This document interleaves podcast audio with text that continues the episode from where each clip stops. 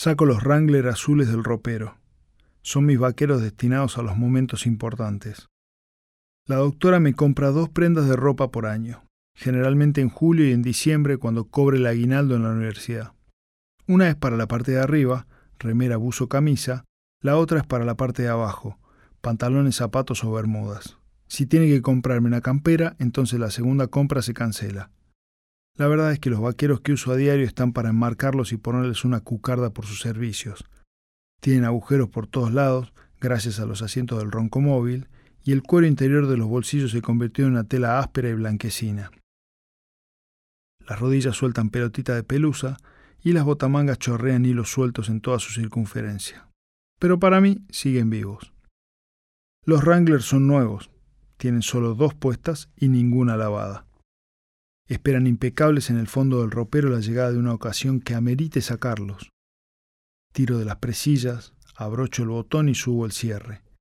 Me calzo las botas y parado frente al espejo del baño, decido que si Florencia no va a peinarme el pelo atrás de la oreja, entonces no quiero tener pelo ahí. La afeitadora eléctrica del ingeniero tiene un cortador especial de patilla. Me paso de la raya y corto de más, dejándome un pelón ralo y blanco encima de la oreja. No me dejo amilanar por el fracaso. El dolor del amor es peor que el dolor del orgullo. Decido avanzar sin asco con el cortapatilla hasta que me rapo todo el pelo de los costados de la cabeza y me encamino hacia una cresta punk al mejor estilo Joe Stramer que termino de delinear con gomina. Las botas no van con esto, pienso, así que me las saco y le robo los borcegos punta a cero al ingeniero. Me cambio los Wrangler y me pongo los vaqueros viejos y rotosos. A fin de cuentas, ¿quién carajo quiere un pantalón nuevo de afeminado? Arremango las botamangas hasta que se ven bien los borcegos y me pongo un par de tiradores elásticos sobre una remera negra. Me miro al espejo. A pesar de que parezco otro, siento que me falta algo. Bajo al lavadero y hurgo en el armario que está debajo de la pileta. La picha duerme y ni se mosquea. Apenas mueve un poco la cola sin abrir los ojos. Podría entrar una legión de ladrones a mi casa y la perra seguiría durmiendo. Perrija de puta vino a Bariloche a dormir. Ni siquiera se tuvo que fumar 27 horas arriba del auto. Vino en avión. En el armario del lavadero, bajo la pileta, encuentro el collar de ahorque del bigote.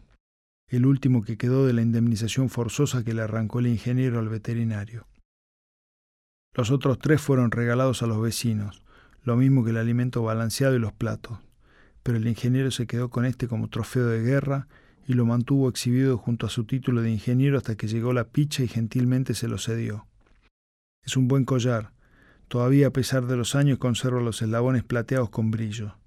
En el cajón de las herramientas encuentro un sacabocado y hago un agujero en la punta de mi billetera de tela con cierre de abrojo, por donde paso la argolla de uno de los extremos del collar. El otro extremo va a parar a la presilla delantera del vaquero. Entro al baño, me prendo un sacho y me miro en el espejo. Todo es perfecto. El jean y los borcegos van muy bien con la cresta y el collar de ahorque que me cruza todo el muslo tal como se lo vi a Sid Vicious en una revista de música. Soy un punk. Puedo jurar que estoy más alto, más fuerte y más Mertens que nunca. Esto seré de ahora en más, me prometo. Guardo la manopla de bronce en el bolsillo trasero entre la billetera y el jean, me calzo el sobre todo negro y me voy para lo del caño.